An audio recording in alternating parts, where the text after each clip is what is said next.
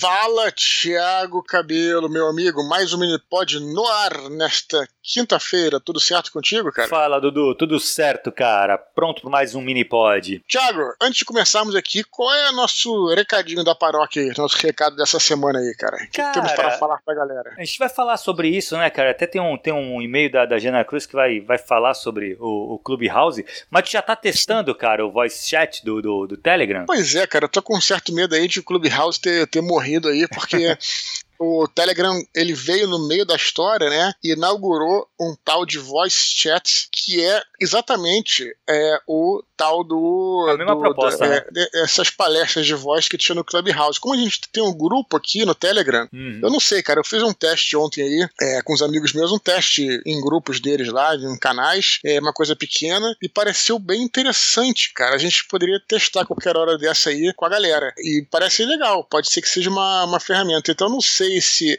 é, é complicado, né?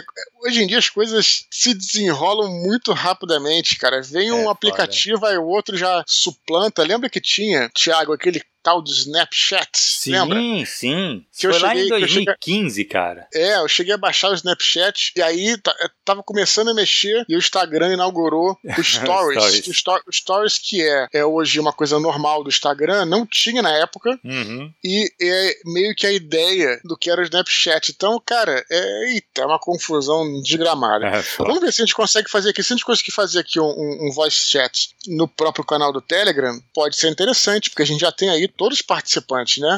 A galera Precisa migrar para uma outra coisa, né? Não, eu acho bem tem- legal, cara. A ideia é muito boa, né? Sim, sim. Vamos, vamos ficar de olho. É, tem que ver se vai ter pra adesão galera. da galera também, né? Mas eu acho que, pô, já tá no Telegram, já tá aí. Só entrar e escutar, né, cara? Eu acho que, eu acho que a, a proposta é muito legal. Sim, então a galera que nos escuta aí, que nos, nos segue aí no, no Telegram, Fique é, fiquem ligados, porque de repente pode aparecer aí um, um voice chat. Beleza? Boa, boa. Beleza, Dudu. Vamos lá. Vamos pros Vamos e-mails, cara, que hoje tem e-mail, né? hoje a gente tem e-mail pra caramba. Vamos lá, vamos Beleza. Primeiro, cara, o Fernando Raposo, sobre o último minipod, né? Olha, Ele fala assim: Oi, Eduardo e Cabelo. No último minipod surgiu uma questão importante sobre a Igreja Católica. Se ela havia sido a herdeira do Império Romano. Todos nós sabemos que Jesus foi o fundador da Igreja Católica. Obviamente que ela não era chamada assim. Mas, ao professar sua fé, Pedro recebeu do próprio Cristo as chaves do reino. Munindo desta responsabilidade, a igreja primitiva entendeu que, após a morte de Pedro, outro deveria portar as chaves, iniciando assim a sucessão papal. Para aqueles que não sabem, o termo Papa é a abreviação de Pedro Apóstolo, Príncipe dos Apóstolos. Olha, você não sabia, não, hein? Eu também não sabia, é- cara. E como é que fica é- isso- Pope em inglês? É. Isso, isso é fato ou ver- versões ou, ou como é que é? Tinha uma, tinha uma, uma, É. uma revista, né? Fatos e versões, lembra? Tinha uma coisa assim. Aham. Eu achava que Papa era do, era, era do italiano, né? É, de papai, né? Uma Ah, então,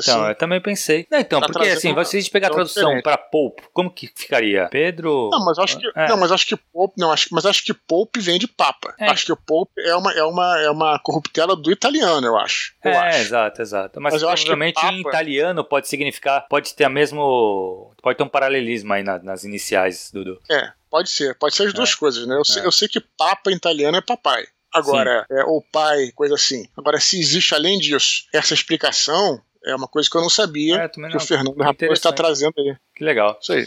Beleza, ele continua. Se o Império Romano foi engolido pela doutrina cristã, devemos agradecer ao apóstolo Paulo. Roma representa o que havia de mais civilizatório na antiguidade e a porta aberta para a Europa. Paulo, sendo cidadão romano, soube valer de sua cidadania para adentrar o império, de Roma para o continente e da Europa para o mundo, através das grandes navegações. Jesus foi questionado pelos zelotas por não ter sido um líder militar e conduzir o povo judeu às armas contra César, mas fez melhor, subverteu o maior império do mundo com o poder da palavra, mais afiada que uma espada de dois gumes. Espero que este e-mail tenha colaborado para entender melhor o processo. Um forte abraço, Fernando Raposo. Interessante. Legal, né, informações que- cara? Né? Interessante as informações que ele traz aí. É, realmente, Paulo, Paulo de Tarso, foi aquele que. Isso é interessante também. Eu aprendi quando eu tive em Israel. é, quando você faz uma viagem a Israel com um guia, é uma aula de história, né, cara? Para você Uhum. entender, especialmente a história do cristianismo, que não necessariamente tem a ver com religião, tem a ver Exato. com a história da humanidade, né? Uhum. E Paulo de Tarso é porque que acontece? O cristianismo no começo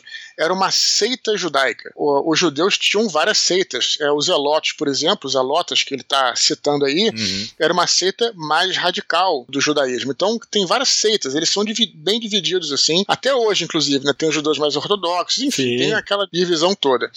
E os cristãos, então, eram até certo ponto uma seita judaica, né? Uhum. E aí, uhum. quando o Paulo de Tarso, então, ele faz esse movimento, esse movimento ecumênico, né? Ele abre para o mundo inteiro, né? Você não precisava ser judeu para ser cristão. Eu acho que eu dei um nó na cabeça da galera.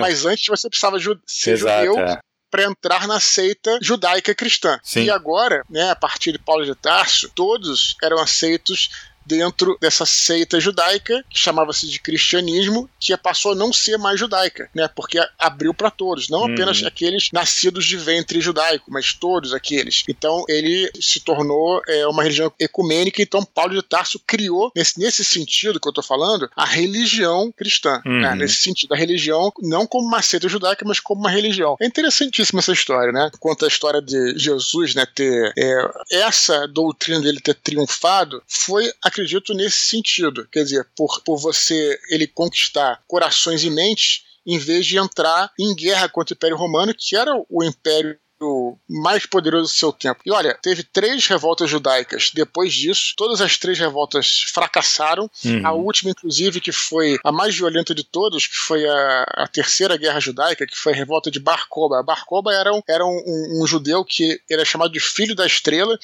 e ele foi um líder militar, Tiago. Ele destruiu duas legiões, né? Primeiramente, a primeira, a primeira, a primeira investida dele é, retomou toda a Judéia, expulsou os romanos. E aí o imperador imperador Adriano, na época, precisou deslocar várias, várias legiões, inclusive o general Sétimo Severo. Alguns dizem, inclusive, que o, a, a, o adjetivo severo vem daí. E aí ele é, conseguiu é, suplantar essa ter terceira revolta judaica. O templo já tinha sido destruído na primeira, e dessa vez, na terceira, eles, eles terraplanaram. Não pode falar terraplanaram porque não, não tinha avião.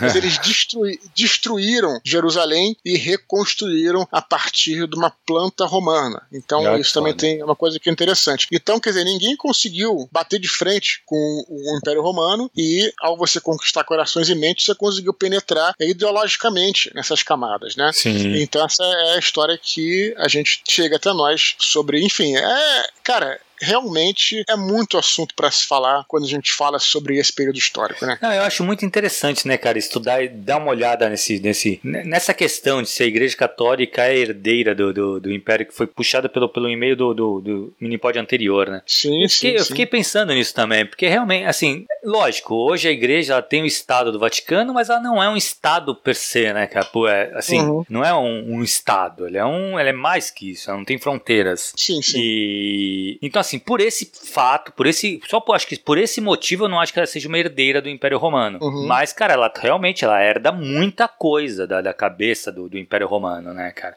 a igreja, como, como ele disse aqui, que a igreja acabou dominando o Império, sim, mas ela herdou muita coisa do Império. No seu funcionamento, no seu. Até na sua língua, né, cara? O, o latim é usado. Sim, eu acho, eu acho que ela pode ser dita assim que é uma, uma herdeira institucional, vamos dizer assim, porque qual era a maior instituição né, mundial que havia era o Império Romano, Sim. no Ocidente. E aí a igreja tomou esse lugar, não só em termos políticos, como em termos ideológicos e em termos militares Sim. também. Então talvez seja nesse sentido. É. Mas eu acho que é, os momentos históricos, foi o que eu falei no último mini-pod, Thiago, é, são coisas. É, é, quando a gente vai, por exemplo, é, a minha irmã que eu já trouxe aqui é medievalista. A gente tem algumas ideias sobre sobre a Idade Média. Mas quando você vai estudar, você vê que realmente isso vai depender do local, da uhum, época específica, claro. depende de tanta coisa que, claro, a gente tende a generalizar. Mas quando você vai estudar qualquer coisa a fundo, é muito difícil você generalizar. Sim. E aí vão tomando né, aspectos diferentes cada, cada assunto, né? Mas sim, são sim. tudo muito interessante. É muito interessante mesmo. Beleza, cara. Legal, Beleza. legal o e-mail, cara. É, vamos dando sequência aqui, Dudu. Vamos ler o e-mail da Jana Cruz, que fala do, do Clubhouse até, né? Ela Beleza, fala: Oi, Dudu Tudo bem? Fernando Raposo, Jana Cruz, é, estamos, tá. estamos aí na diretoria falando. Vamos lá. no mês passado você comentou sobre a rede social Clubhouse. Recentemente estava ouvindo um áudio de um canal também do Telegram, que sou muito fã, Geopolítica Descomplicada, do professor João Correia, e ele falou sobre essa rede. Achei muito bacana a análise que ele fez do efeito que ela teve na China, onde o governo monitora todas as redes sociais. O que mais chamou minha atenção foi o fato de considerarem as conversas que as pessoas da China e de Taiwan tiveram como o Salão do Iluminismo Chinês. Achei fantástico. Foi como se elas descortinassem um véu imposto pelos governos, um ódio criado por eles mas que a população não compartilha. Ah, a essa altura você já deve saber que só é possível entrar no Clubhouse recebendo um convite. Caso tenha algum aí sobrando, pode mandar para mim.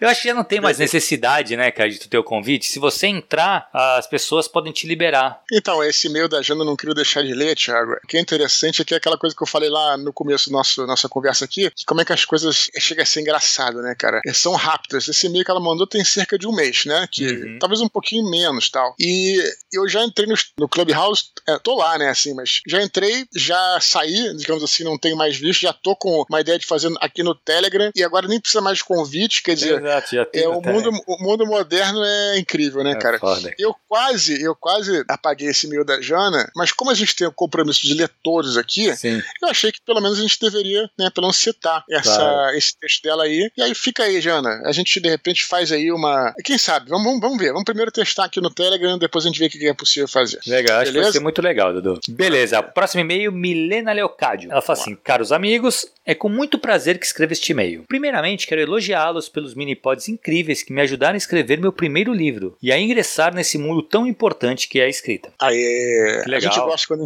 a gente ajuda a galera, né, é, Thiago? De uma muito, forma ou de outra, cara, muito. dá uma felicidade foda pra gente. Estou planejando o meu segundo livro, que vai ser uma fantasia histórica, e queria tirar uma dúvida. Sei que em uma fantasia eu posso acrescentar elementos sobrenaturais à narrativa, mas estou em um impasse e não sei se isso prejudicará minha obra. A história se passa na Idade Média, no período das Cruzadas. Quero usar esse contexto, mas também quero colocar um personagem fictício para governar um ducado já existente. Os senhores acham que seria os senhores é demais, hein? Os, ah, senhores acham, os senhores acham que seria estranho eu colocar um personagem que não existe para comandar um lugar, mesmo quando os documentos históricos dizem que existiu outro comandante? Desde já agradeço. E acrescento que sou uma grande fã do Eduardo Spohr. Já li todas suas obras e guardo como troféus em minha estante. Ansiosamente aguardo a sequência de Santo Guerreiro. Obrigado, Milena. Maravilha. E aí, Dudu? Então, vamos lá. Que, qual é a minha opinião? Particularmente, tem duas coisas que eu vou falar.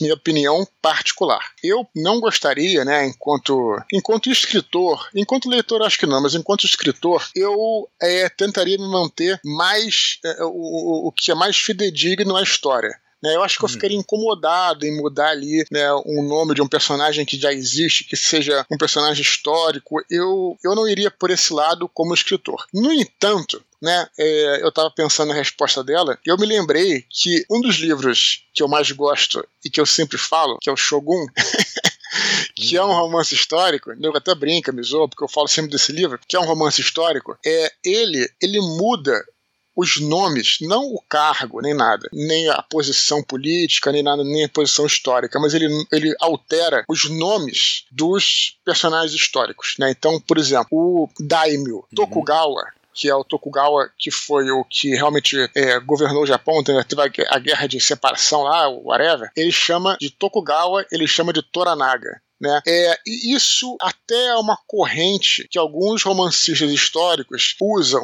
um pouco na Inglaterra e nos Estados Unidos. Às vezes eles fazem isso. É meio que quase que um. Tem alguns que fazem isso. Eu prefiro não fazer, mas aí, eu, eu não tenho nem como me opor fervorosamente a essa ideia da, da Milena, porque um dos livros que eu mais gosto, ele faz isso. Hum. Entende, Tiago? Mas no final das contas, qual é a, a, a conclusão da história? Você modificando o personagem ou não, o que eu acho mais importante é você trabalhar a verossimilhança. O que é verossimilhança? Verossimilhança não é quando você é, coloca aquilo exatamente o que está nos documentos históricos, mas você conseguir convencer o seu leitor que aquilo ali é algo poderia de fato ter acontecido. Por exemplo, você pode colocar um personagem histórico que existe e a situação não ser verossimilhante. Você tá entendendo? O cara pode, por exemplo, fazer algo que você que ele não explica. Você poderia achar que é absurdo aquele dentro do contexto que você criou, que você envolveu o leitor, aquilo acontecer. Você pode botar um personagem fictício que vai fazer uma ação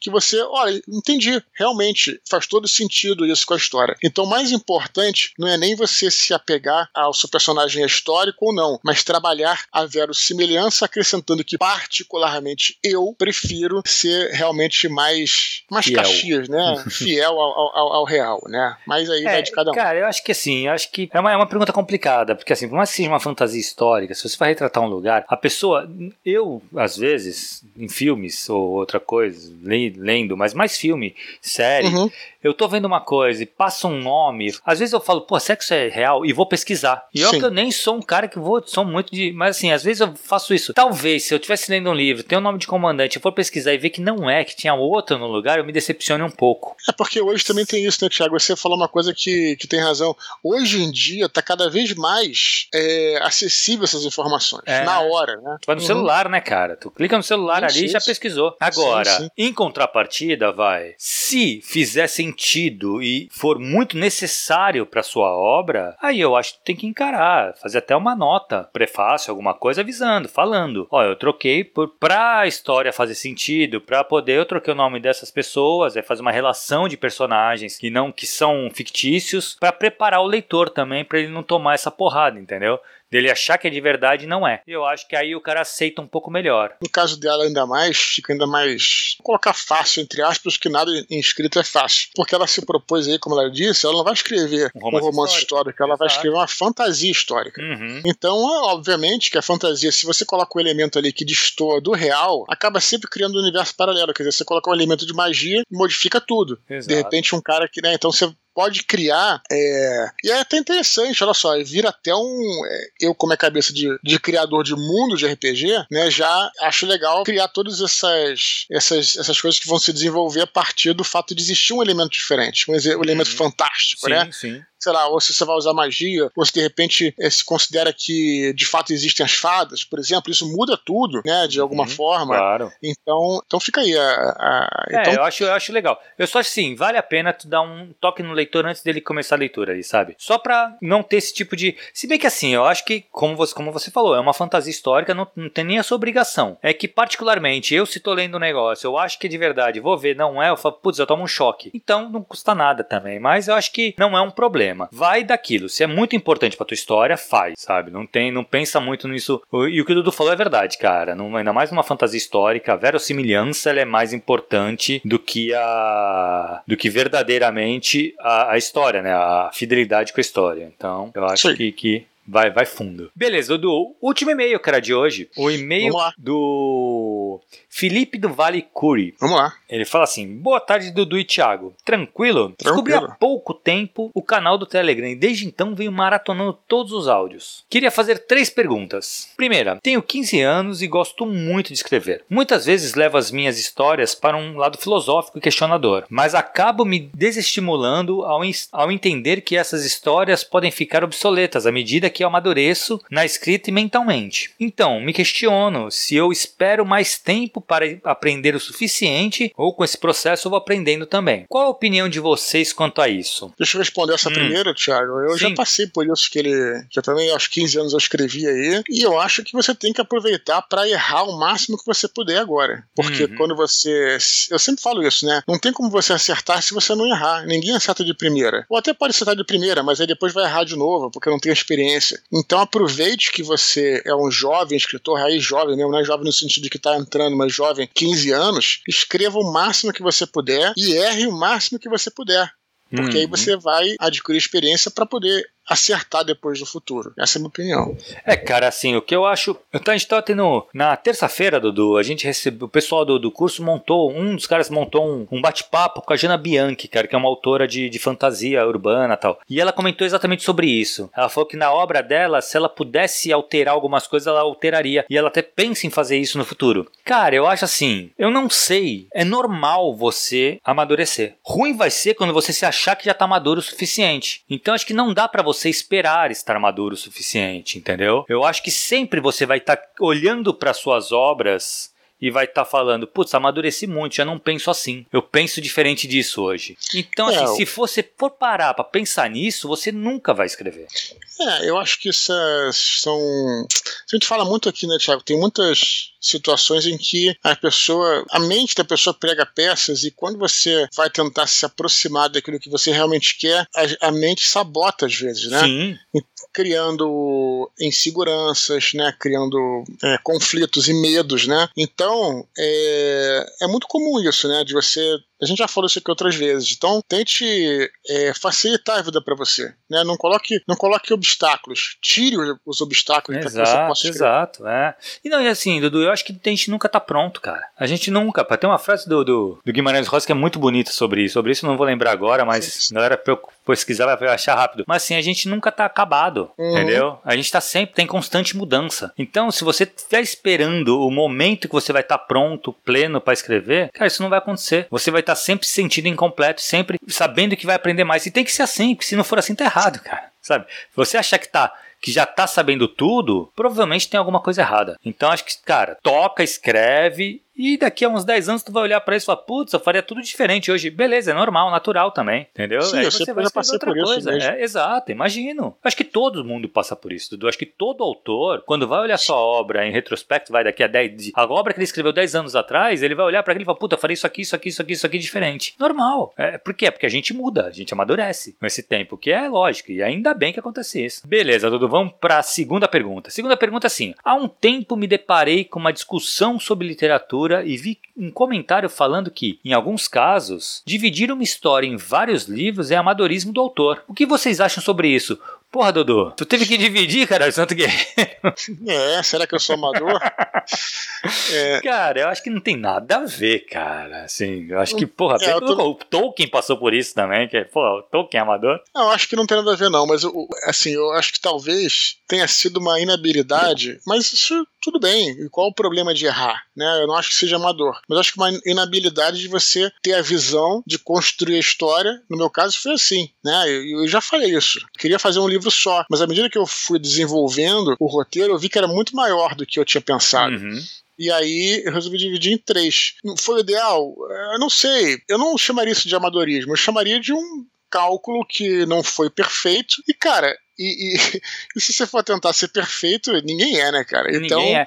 Mas acho que chamar de amadorismo é, acho que tem a ver. É, não, eu também. Eu, eu, não sei nem se é um erro, Dudu. Porque assim, eu tenho certeza, cara, se você quisesse mesmo, tu podia cortar muito e fazer um livro só. Só que ficaria feliz? Seria a história que tu queria contar? Não, então assim, eu acho que realmente, cara, não. Eu, eu acho que é questão de escolhas. Eu acho que realmente, se você quisesse fazer, ah, mas Sim. não seria a história que você queria contar. Você quer contar é. a história de, pô, dele criança, sabe? Crescendo uhum. e tudo. Então, assim, aí para isso tu vai precisar de, de espaço. Tu vai precisar de, uhum. de, de, extensão de livro, né, cara? São uhum. muitas coisas ah. para acontecer. Assim Sim. como eu acredito que o, que o Tolkien passou por isso. Ah, quando ele, ele pensou em fazer uma história, pô, do levar o anel lá tal, só que assim, a coisa cresceu de uma maneira que ele queria contar história completa. Ele queria contar é. tudo aquilo. E aí o livro ficou muito grande e aí tem que dividir. Entendeu? É só que Normal. faltava chamar o Tolkien, Tolkien de amador, né? Então, é um cara que era, porra, né? Super. Não, mas, é, mas é a mesma coisa, Dudu. Que eu acho assim, pô, se tem um cara que eu acho que é organizado para escrever, é tu. Se tem uma uhum. coisa que tu não é amador. Entendeu? Uhum.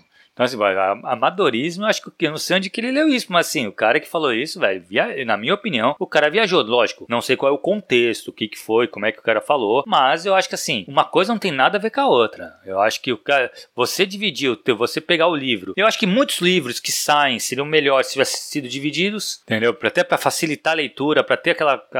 Eu acho que o livro, quando ele é muito, muito grande, cara, ele atrapalha hoje em dia. É. A gente não tem mais essa coisa de você ler um livro enorme, sabe? Tem, tu acaba lendo porque é o que tem, tá? Ele vende daquele jeito. Mas, pô, Graça Infinita.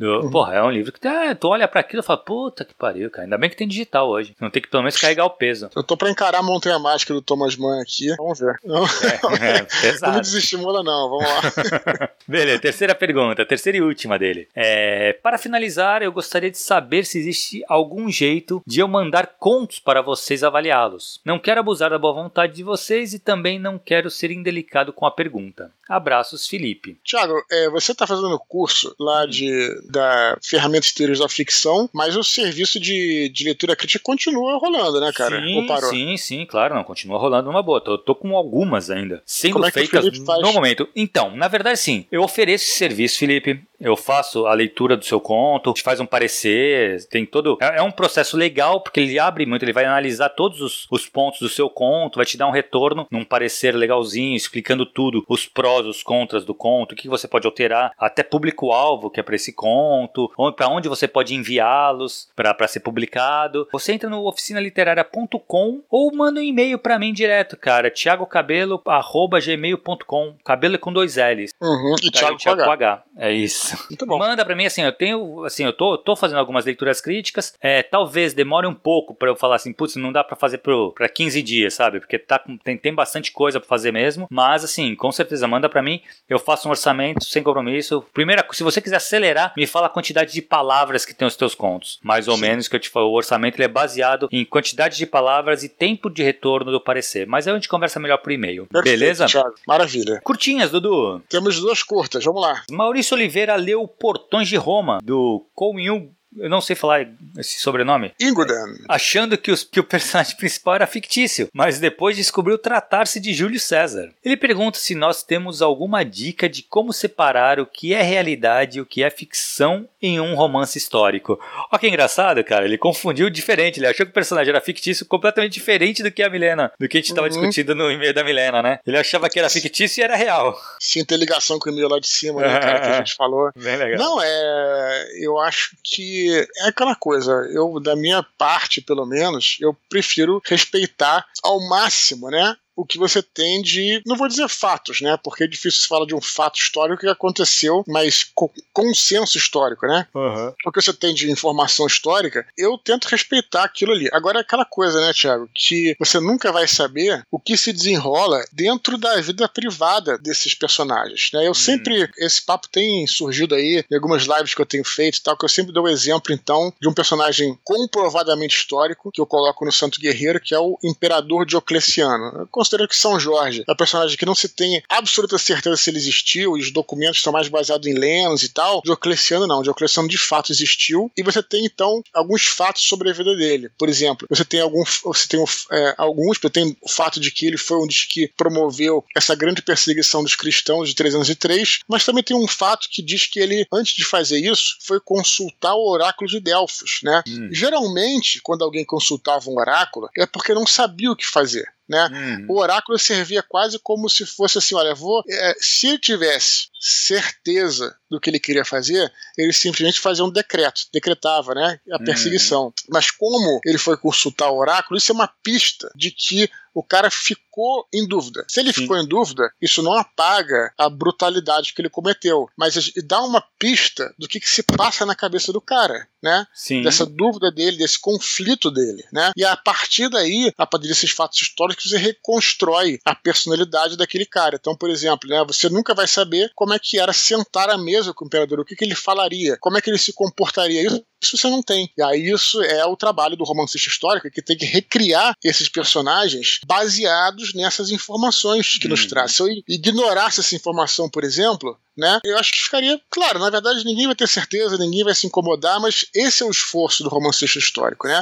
Para misturar ficção com realidade. Então isso eu diria para ele, procurar esses índices históricos e aí tenta reconstruir. Como é que esse cara pensaria? Tenta se colocar no lugar dele, né? Então acho que essa é a grande dica que eu posso dar aí nesse caso. É, o que ele coloca também como leitor, cara, que como separar o que é ficção do que é Hoje em dia, foi o que a gente falou, cara. Hoje em dia, assim, normalmente o que eu faço é pesquisar. Eu vou e uhum. pesquiso, sabe? Assim, ah, pô, aparece um, um, personagem, eu vou pesquisar o nome desse personagem, se ele existiu, se não, se tem algum documento que fale que ele existiu, e se ele existiu, o que, que ele fez em vida que ficou documentado. Enfim, basicamente é o que eu faço. Agora, eu, depende do livro, cara. Tem livro que eu leio e eu nem quero parar para saber. Às vezes eu não, sabe, não, não, não preciso saber se é uhum. histórico, se não é, se aquilo foi real, se não foi. Me interessa mais a história que está sendo contada ali. Então acho que é muito de cada um também. Mas eu não sei, como leitor, tem alguma dica de você separar o que é realidade o que é ficção, eu acho que não tem muito não, cara. Uhum. Acho que é mais hoje em dia pesquisa mesmo. Eu acabo normalmente, assim, quando alguma coisa vem mais na cabeça, eu vou, vou dar uma pesquisada se isso é real. Uma coisa que tu uhum. falou, cara, eu não sabia que o, o oráculo de Delfos ele durou até esse tempo todo, cara. Porque isso aí quando foi? Foi em 300 e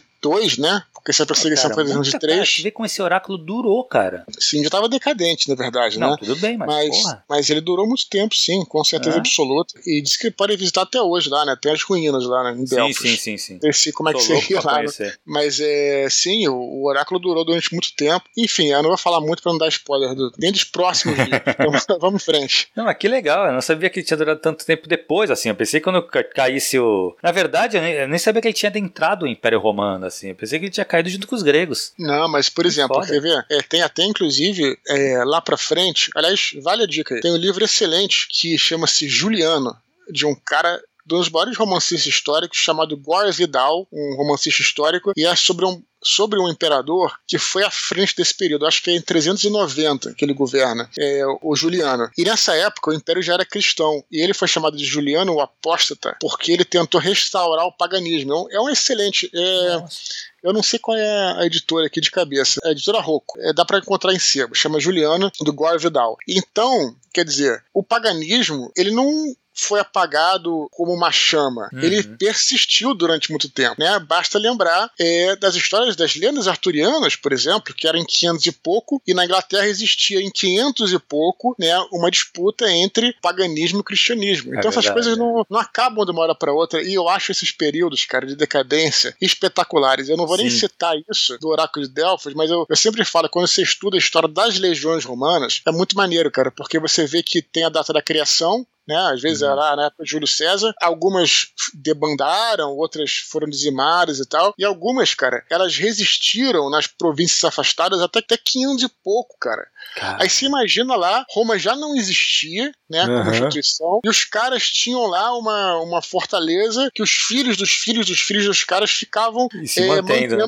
o estandarte lá, né? Foda. Lembrando da- de Roma Gloriosa, eles se mantiveram, fizeram um juramento para toda a geração e se mantiveram e só foram absorvidos depois com, aí, com o Império de Carlos Magno, Sim. né, na, naquela região ali. Então é muito maneiro como é que, como é que também isso é interessante como é que essas é, as regiões contribuíram, né, é, para o processo civilizatório também. É bem, ma- mas já é outra história. muito legal, empolgo. muito legal mesmo, cara. É, maneiro pra caramba. Eu imagino assim, sabe, tipo, sabe aquela cena do Seus Anéis que os caras vão acender aquela, aqueles faróis, sabe, que pra, pra Pra mandar. comentar, sim, sim, sim, sim, animal. E tem um maluco que tá lá há 40 anos, 50 anos lá, né? Aí, pô, ele vê o sabe, fogo, tipo, cara. o cara já tem filho, filha lá, já, já neto, né? Ah, O cara tá ali, aí de repente, sabe, eu acho isso maneiro, assim, sabe? Eu acho bacana. É muito legal mesmo, muito legal. Beleza, Dudu. Última curtinha, cara. Lucas Carneiro Gomes. Ele diz que começou a escrever contos e usa o método Pomodoro para se concentrar. Ele quer escrever uma fantasia sobre uma elfa guerreira e pergunta se poderíamos indicar a ele bons romances fantásticos sobre elfos. Cara, não conheço, eu acho que nenhum exclusivo de elfo, cara. Cara, ultra específica essa pergunta, né? Ah,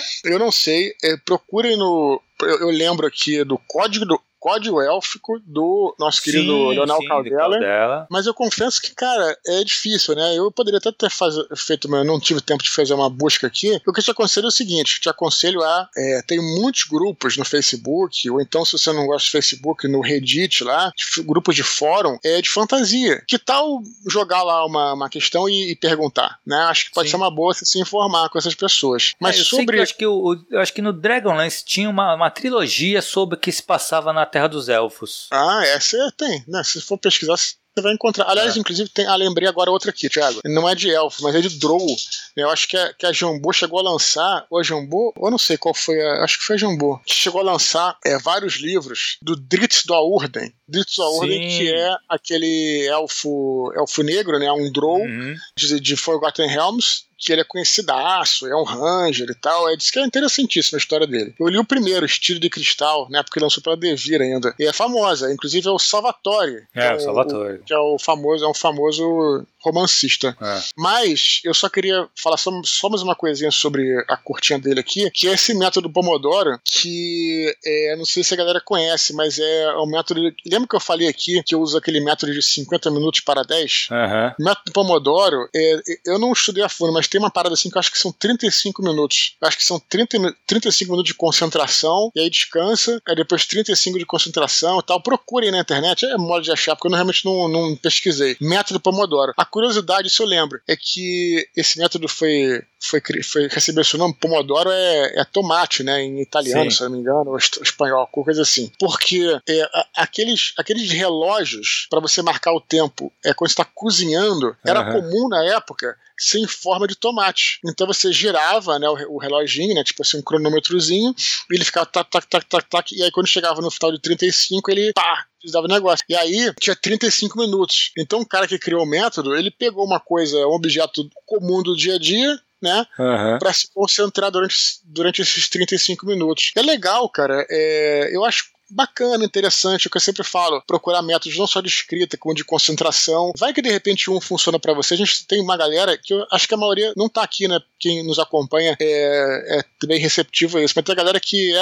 avessa, assim, essas coisas de meta e tal. É sempre hum. legal, de repente você pode misturar um com o outro. Sim, Faz um teste. Né? Claro. É bacana, né? Não, eu, na verdade, Dudu, como eu trabalho com texto, revisão e tal, eu é muito é muita concentração, né, cara? Então eu tenho que ficar muito concentrado no texto porque eu não posso é. deixar passar erros e tal. Cara, eu faço isso, não digo, eu não, não é muito rígido, eu não tenho aquela coisa dos 40 minutos, porque nesse método, se eu não me engano, você não pode nada, assim, se chegar uma mensagem, você tem que não, você ignora, você só vai responder essa mensagem depois do tempo que tá determinado lá. Não dá também para fazer assim, mas, cara, aquele negócio, eu bato o olho na mensagem, não é nada urgente, continuo, entendeu? Depois eu 40 minutos, por aí, aí eu dou uma, uma pausa aí eu dou sempre uma pausa assim de uns 10 minutos, que aí eu vou responder se tiver que responder alguém. Porque aí não fica uhum. muito longe, também não vou demorar muito para responder a pessoa. E, cara, eu consigo manter minha concentração no texto. Olha, eu vou dar uma ideia aqui, Thiago, para essa galera aí que faz esses mensageiros aí, Telegram e, e WhatsApp, né? Signal, uhum. tem vários aí, né? Inclusive, até quer comentar uma parada engraçada, mas antes eu vou falar, pra não me perder. De repente tem uma funcionalidade urgente, por isso é uma boa, né? Porque aí a pessoa que vai te mandar uma mensagem, é, ela pode, pode escolher se é urgente ou não, aí você configura, né? Se não for urgente, se for urgente, aparece na tua tela, se não for, fica lá. Porque, pra não, não atrapalhar, né? De repente. Exato. Apesar de que eu ia falar que eu também baixei por acaso, é, hum. só pra ver como é que era, um aplicativo. É, porque ninguém usa, né? Então eu não consigo me conectar com ninguém. Você lembra do ICQ, Thiago? Sei. Isso aqui, então, voltou. tem um aplicativo. Já voltou um tempo, mas ah. eu tenho um aplicativo para celular, eu baixei, não consegui conversar com ninguém, mas como eu tenho meu número, né? Me lembro até hoje meu número. Tu lembra teu número disso aqui, cara? Lembro, lembro, lembro o número e a senha. Porque eu usava direto, né? Então é, eu consegui recuperar. E o interessante é que voltaram todos aqueles aqueles contatos antigos, Thiago. Nossa, que legal, cara. Não consegui falar com ninguém, claro mas que... foi é, uns cinco minutos de nostalgia. nostalgia. que legal. Então, se alguém, se alguém que for entrar no CQ, olha, o meu número aqui, ó, deixa eu te falar, me procurem lá, Eduardo Spor. Como é que é a coisa o nome? Nick, né? Nickname, não é uhum, esse que uhum. chamava? Sim, sim. É, Ablon e meu número é 147 35 240. Lembra Olha, caraca. Só assim que eu não vou dar, porque senão vocês vão me hackear aí. Beleza, Thiago? Fechou? Que legal, bicho. Legal, Dudu. Que legal. Pra encerrar, né, cara? Cara, eu não vou lembrar do meu, então não tenho nem como passar, mas eu vou, eu vou ver se eu consigo buscar em algum e-mail, alguma coisa antiga. Legal, legal é. saber. Cara, tá tendo essas coisas, né, galera? Voltando pra lá pro, pro começo da internet, cara. Nossa, usei muito isso aqui. Eu tenho um telefone de. Eu falei pra Jana aí que ela citou, né, que pré-histórico. Eu tenho um telefone aqui de, de discar antigo. É, um dia eu vou só usar minha máquina de escrever mesmo. Beleza? Boa, Dudu. Pra encerrar, cara, você quer lembrar o pessoal para continuar escrevendo para eduardoespor.gmail.com. Lembrando que o e-mail de vocês é o que pauta o nosso mini pod semanal, cara. Toda semana a gente tá aqui para ler o e-mail de vocês. Tem bastante e-mail ainda, né, Dudu? Mas assim, a gente precisa dos e-mails para continuar da sequência nesse, desses episódios toda semana. Fechou, Maravilha. Dudu? Fechou. Lembrando que todos os e-mails serão lidos. Então aguardamos por vocês. E valeu, galera. Até semana que vem. Tchau, tchau.